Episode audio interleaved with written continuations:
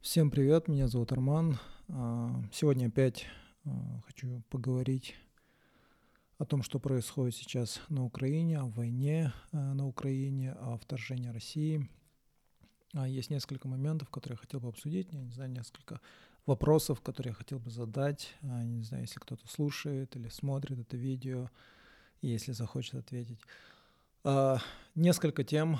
Uh, первая из них, ну, я думаю, мы все следим uh, на этой стадии за новостями, знаем, что происходит, в принципе, о санкциях, о том, об ужасах, которые творит Путин, о переговорах, которые там прошли, непонятно как, успешно, неуспешно. И, ну, обо всем таком. Но что я хотел бы обсудить, это вот первое, это вот э, тема, когда э, буквально вчера в новостях везде говорили, да, вот э, закрыть небо над э, Украиной, да, no-fly zone, close the sky. Э, в соцсетях эта тема очень гуляла, в Твиттере очень большую поддержку, да, вот видите вот такие вот фотки, э, девочки, да, люди, которые там сидят в своих бомбоубежищах, просят э, мировое сообщество помочь им, да. Это понятно, это, конечно же, эмоционально это очень сложно, ну, блин, никому такого не пожелаешь, но а, многие не понимают, да, там идет много поддержки, там американская медиа а, об этом говорила, вот.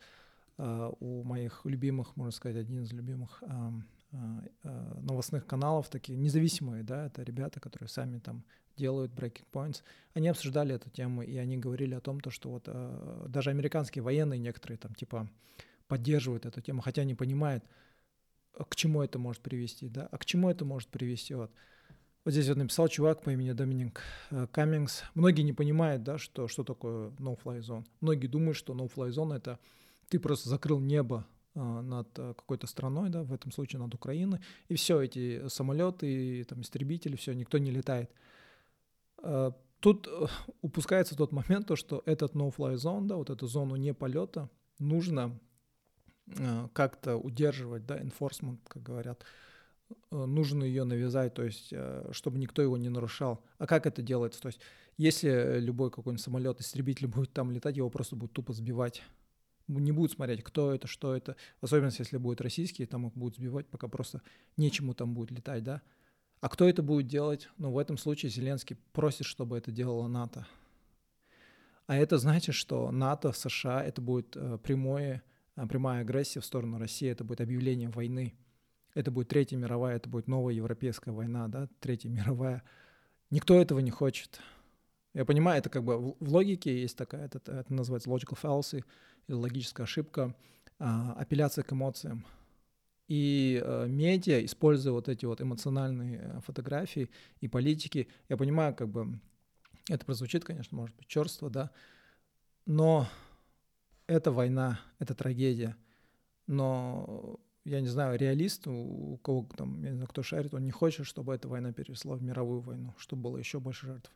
Но сейчас такое впечатление, как будто под э, позитивной пропагандой, да, в поддержку Украины, многие там в медиа, в политиках что-то теряют голову, там реагируют эмоционально, нерационально, да, и требуют закрытия а, неба, что может привести там, к войне. Да, вот. Они тоже эту тему обсуждали. Это, это, это очень большая глупость, это очень большая ошибка. И, но, а, к счастью, к счастью, как эти э, говорят ведущие, да, Сагар и Кристал, а, администрация Байдена отказывается. Они понимают, да, к чему это может привести, что это будет прямая агрессия в сторону России, мировым сообществом, что это может потом привести к войне, к тотальной войне и к возможной ядерной эскалации, да. Не забывайте то, что Россия, у него есть, э, у Путина есть ядерное оружие, да. Кажется, он номер один там по количеству ядерных оружий. Никто не хочет этой эскалации. Тем более, учитывая, какая паранойя у Путина, да. И, э, кстати, вот Сагар говорил то, что он очень любит сильную историю. Он такую одну вещь сказал, которая мне очень сильно понравилась. Вот эти вот авторитарные диктаторы, да, тираны, они самые опасные именно э, в момент э, э, как бы упадка их власти, их э, э, государственности, да. То есть Путин сейчас теряет власть, возможно, он чувствует это, и он готов на все, как бы, да, возможно, он готов на то, чтобы там, если я, типа, уйду, так уйдут все вместе со мной, да, И не стоит недооценивать. Все думали то, что большинство думали, по крайней мере, что Путин не нападет на Украину. Но смотрите, блин, многие аналитики, эксперты оказались э, ошибочными, да, они не предугадали эту тему. Так что это очень эмоциональная тема. А, многие скажут, ой, я тебя такого не ожидал, что за дела. Но, а, блин, есть такой термин, называется реал-политик, да, то есть это реал-политик для чайников, можно сказать, да, это поэтому вот эти вот все а, специалисты по геополитике, они об этом говорят. Политика должна быть, а, так сказать, без а, лишней морали, без лишних эмоций, да, то есть действовать строго в каких-то определенных интересах. То есть в этом случае каждая страна действует в интересах своей страны, своего народа и как бы в интересах всего мира, да. Поэтому это очень, конечно, черство звучит, это очень сложно, но, блин, это призывать к такому, это очень большая ошибка. Нельзя к такому призывать. Это очень-очень-очень большая ошибка. А, а второй момент, который я хотел бы обсудить, это вот, я не знаю, конечно, это сложно будет, это, наверное, больше моральный вопрос, да. А, были а, отчеты, ну, можно сказать, а, в Твиттере в основном это было, то, что украинские солдаты на границе с Польшей, да, вот люди бегут с Украины, да, и украинские солдаты, они обыскивают все автобусы, машины, и всех мужчин от 18 до 60 лет, украинцев, они их просто разворачивают и ведут обратно на Украину. Они говорят, давайте попрощайтесь со своим близким, вы пойдете воевать против басурман, да, короче. И даже, ну, там крики слышны, вот здесь видео, там люди, говорят, уже этот, э, там, уже не просто там на автобусах, да, они уже бегут просто там проселочными дорогами, каким через лес, чтобы не попадать, да, чтобы не воевать. Но я, конечно, не знаю, да, можно понять и эту сторону, да, вот, э, людей, которые бегут, которые не хотят воевать. У них есть семьи, у них есть дети, да, там жены. Им надо заботиться об, о, э, о своих семьях. И высока вероятность того, что они, если пойдут воевать, конечно же, умрут, да. Но с другой стороны, а, кто будет тогда защищать родину, да, как бы, если все побегут. То есть это, это очень сложный вопрос. И даже тот факт, что ты э, задаешь вопрос этот, да, а правильно ли они делают, да, украинские солдаты, заставляя вот э, украинцев воевать, правильно ли они делают, это на данный момент кажется таким, знаете, еретическим вопросом, да, то, что это как ты смеешь, типа, их же дело правое, там пришли русские, там, э, басурмане, короче, они пришли завоевывать там, убивают их, кто, кто-то же должен защищать, да. Ну, я не знаю, это очень такой, это очень сложный моральный вопрос, это моральная дилемма, но я как бы оставлю вам, э, сами подумайте, скажите, вы считаете это правильным или неправильным, да. Я вообще считаю то, что, ну, как бы все должно быть на добровольной основе, но, опять-таки, да, реал политик, да, это во время войны, во время конфликта, насколько ты можешь быть моральным, да, насколько ты можешь думать о чувствах других, да. Это вот э, второй э, момент. Потом э, еще один момент, который я хотел бы обсудить, это вот э, санкции. Ну, в принципе, мы все уже знаем о, о санкциях, э, о том, как э, Казахстан, да, моя страна, э, пострадает, скорее всего. Вот сегодня буквально вышла статья Вашингтон-Пост о том, насколько сильно может пострадать Казахстан и вообще страны Центральной Азии, да, у которых очень сильные близкие экономические связи с Россией, да, поэтому но уже есть э, истории людей, предпринимателей казахстанских, которые уже пострадали от этого. Многие европейские страны уже не хотят иметь дело с казахстанскими предпринимателями просто из-за того, что Казахстан известен как а, один из ближайших союзников России. То есть против России они сразу говорят, обрубают да, российских предпринимателей, говорят, все, санкции, а против Казахстана уже они так перестраховываются, начинают искать разные отмазки там, ну, в общем, они перестраховываются, они просто не хотят там иметь дело, да, и от этого страдает а, а, экономика страны, страдают люди, и, ну, блин, я не знаю, как бы ожидаем, можно сказать, так, худшего, да, ну, посмотрим. Но а, одна интересная тема, которая мне понравилась, в Твиттере мне нравится этот чувак, Баладжи Сринивас, он, он такой, он предприниматель американский, очень сильно шарит в Web3, в криптовалюте, в биткоине.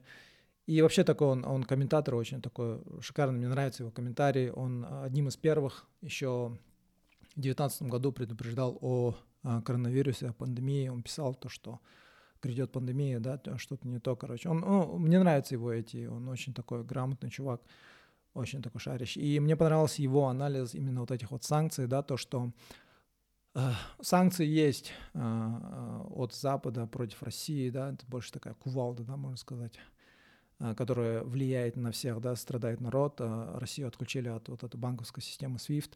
Народ там бежит в банки, чтобы снять свои деньги что может с этого последовать, да, как бы в основном цель санкции какая, да, там, если это не делается там точно против каких-то определенных олигархов там или элиты, в основном идея э, санкций такая, то что э, будут прессовать как бы страну, соответственно народ, что потом народ возмутился, встал и начал протестовать, и как бы можно сказать там привели к каким-то изменениям изнутри, да, чтобы потом эти санкции, соответственно, можно было снять, когда уже пойдут перемены. Но в этом случае что может быть? Да, такая система. Ну, а Баладжи говорит то, что а, Россия в таком случае может стать клиентом Китая, да. То есть получается, э, мы все знаем, да, то, что э, доллар является резервной валютой всего мира, всех стран, да. Соответственно, если Россию отрезают от э, мирового банка, все их ассеты, которые были там 600 или там сколько миллиардов долларов на Западе, которые хранила Центральный банк России, если их заморозят, скорее всего, их заморозили, мне кажется, вроде бы были такие э, статьи, где говорилось, что их заморозили, да. Россия может пойти в сторону Китая, да, стать их клиентом, потому что у них уже вроде бы есть такие сильные экономические связи.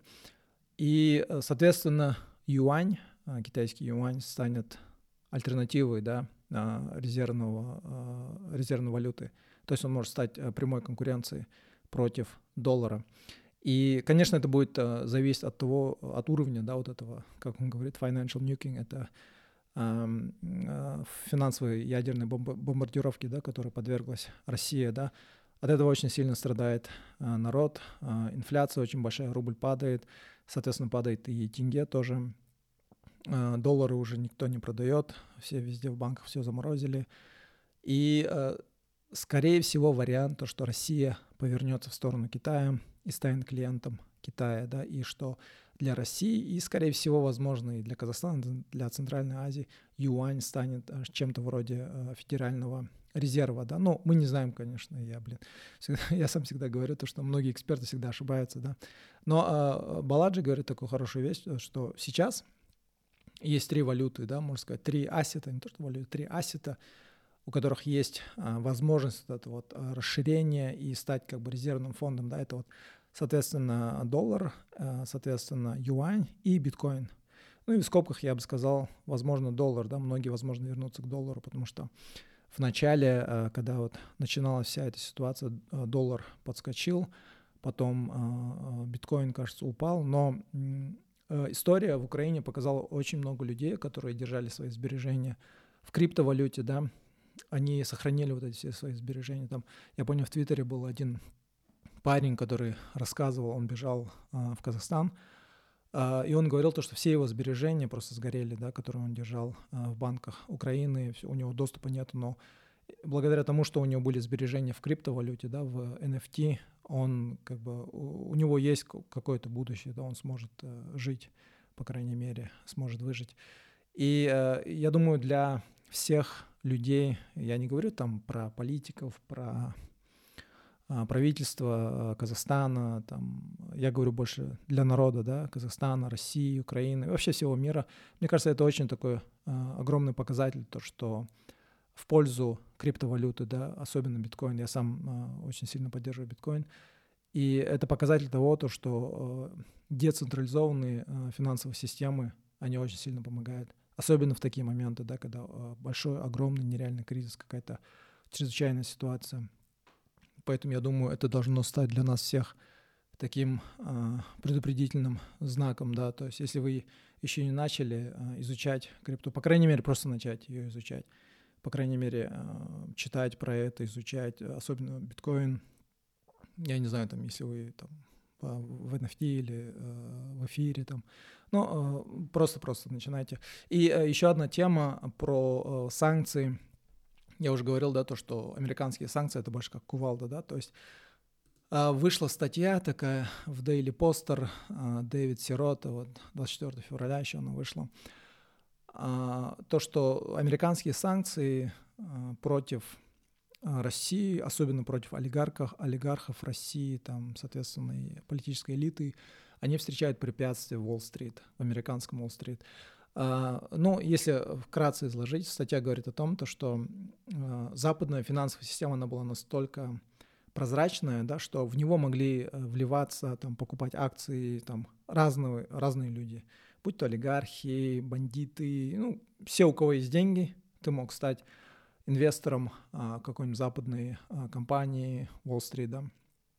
И это привело к тому, то, что сейчас есть очень большая, а, большое лобби Уолл-стрит, которое лоббирует против этих санкций, да, чтобы они начали скрывать э, список своих э, инвесторов. То есть, получается, они не могут найти, получить имена этих олигархов, да, которые вложились в эту тему, чтобы можно было так точно закладывать санкции. В этой статье он говорит, то, что об этом еще давно, там, в 20-х, 2020, кажется, ФБР предупреждали, да, то, что все эти, большинство этих компаний на Западе используются для а, отмывки денег вот этими вот а, олигархами, бандитами вообще всего мира, да, криминальными какими-то структурами.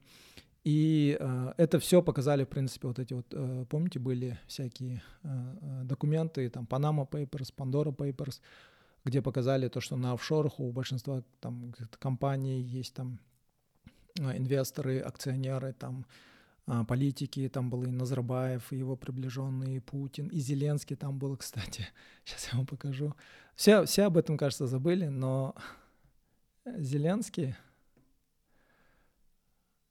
вот, это было в октябре, а, когда вот а, слили, да, по Pandora Papers так называемые, и выяснилось, что у президента Зеленского там миллионы долларов в офшорах. Это было в октябре 2021 года. Сейчас он, конечно же, герой, и я не знаю, насколько сейчас, наверное, все скажут, да ты вообще. Но опять-таки еще второе, да, вот, вот еще один момент, вот морально, да. Что делает человека плохим, да? Ну вот ладно, хорошо, вот, вот у него миллионы на офшорах. Хорошо, возможно, он украл, да, какие-то деньги. Но сейчас-то главное, он там у себя в стране там показывает героизм, лидерство. Что делает человека плохим, да, или хорошим, там, морально, да? Ну, это такие вот дилеммы, да, как бы в истории очень много примеров таких людей. А, которые, с одной стороны, спасали миллионы жизней, с другой стороны, убивали миллионы, да. Такая моральная дилемма, я не знаю, вот как бы на усмотрение э, отдельных лиц, как бы каждого оставлю, сами, сами подумайте, сами решите. И э, это вот касаемо санкций. Потом еще один очень интересная новость, которую я сегодня вот увидел. Э, это вот опять тоже в Breaking Points. А, это, был, это было на канале Breaking Points, но это чувак, которого зовут Кайл а, Кулинский, у него есть свое шоу а, в YouTube. Он тоже ведет новости, комментирует. И здесь у него вышло видео, где он приводит аргументы в пользу того, как вторжение Путина в Украину, война в Украине, это, можно сказать, копия или похожая ситуация, как война в Ираке, да, когда Буш э, вторгся в Ирак. То есть там очень много параллелей. И он здесь приводит пример э, одно видео, которое было сделано, вроде называется Real Life Lore канал. Я его еще не посмотрел, но я его хочу посмотреть. Это получасовое видео. Видео называется «Почему Россия вторглась в Украину». И там чисто такие факты, получается, этот чувак приводит чисто факты. И он здесь показывает одну выдержку а, из этого и вот здесь вот оказывается, да, а, ну мы все знаем, да, исторически а, Украина была частью СССР, и, соответственно, все вот эти газ, который проходил а, в Европу, он проходил через Украину. И когда получила, страна получила независимость, соответственно, за этот весь газ, который проходит через Украину, они получают определенные там, ну, деньги, да. То есть почему эта война похожа на войну в Ираке? Именно из-за нефти и газа. Оказывается, выяснилось то, что а, в Украине, а, особенно вот в Крыму, там нашли очень-очень-очень большие запасы нефти и газа. Огромные, там, триллионы кубов, кажется, 80 триллионов кубов, что ли, а, газа нашли. И, Соответственно, потом что произошло? Как бы Россия отжала Крым, да? Но там были еще и другие политические факторы. Я не говорю, что это единственная причина нефти и газ. Это один из факторов, которые повлияли на это. Потому что в войне, когда изучаешь историю, тогда, ну, раньше помните, да, в школах или там читаешь книгу отдельно, ты думаешь, а, это конфликт между двумя войсками, армиями, политиками и все, да. Но там а, в войне, вообще в конфликтах очень-очень много факторов. Экономические факторы там есть. А, там есть а, влияние валюты, влияние определенных семей, влиятельных людей, там ресурсы очень большую роль играют. И потом еще выяснилось то, что вот на западе Украины и на востоке, да, вот где Донбасс, вот этот Луганск или Луханск, правильно говорить, там тоже нашли очень большие запасы нефти и газа. И, соответственно, сейчас начинается вторжение, да, как бы.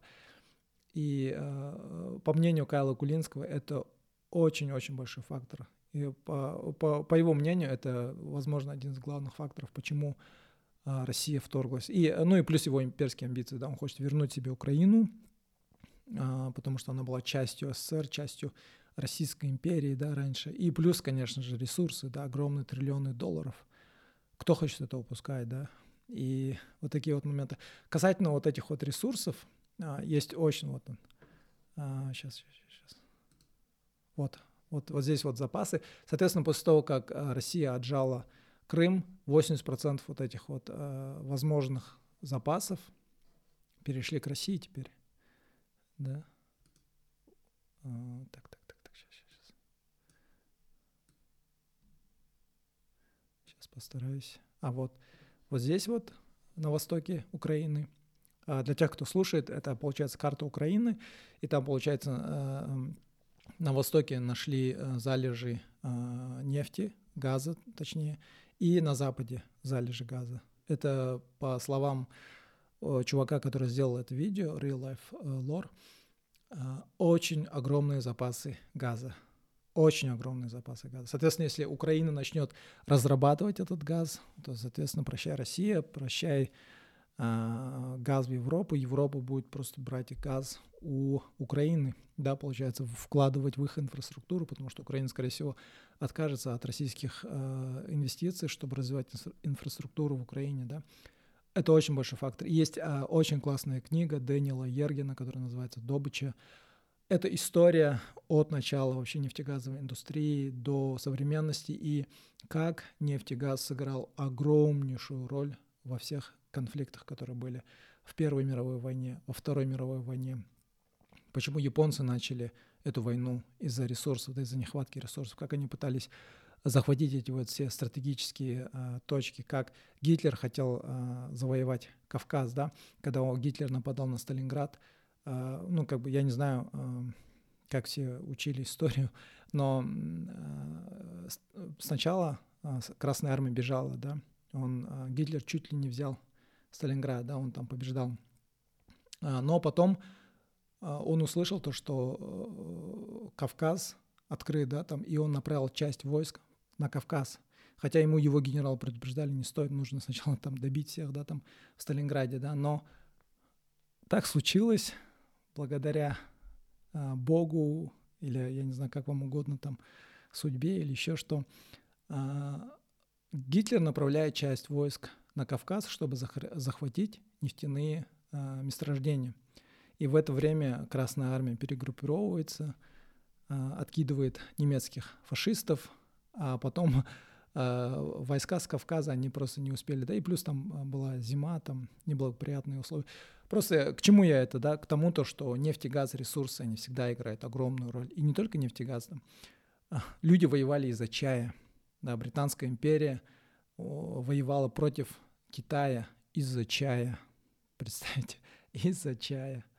А, и чтобы победить их в этой войне, британцы начали а, продавать а, контрабандой, завозить опиум через Гонконг. И они посадили многих китайцев на опиум. Да, вот если вы помните, раньше, в 90-х, были старые китайские фильмы, где там очень много показывали, да, как там китайцы сидят на опиуме. Вот такие дела, вот это вот несколько моментов. Ну, все вот эти вот э, моральные моменты, которые я говорил, Я не знаю, как бы сами решите, сами подумайте. Если интересно, если захотите, я не знаю, напишите в комментах. Если не захотите, не пишите. В принципе, ну, надеюсь, мое видео было полезным. А, я все ссылки оставлю, можете сами почитать, перепроверить, посмотреть эти видео. Ну все на этом. Всем спасибо. Пока.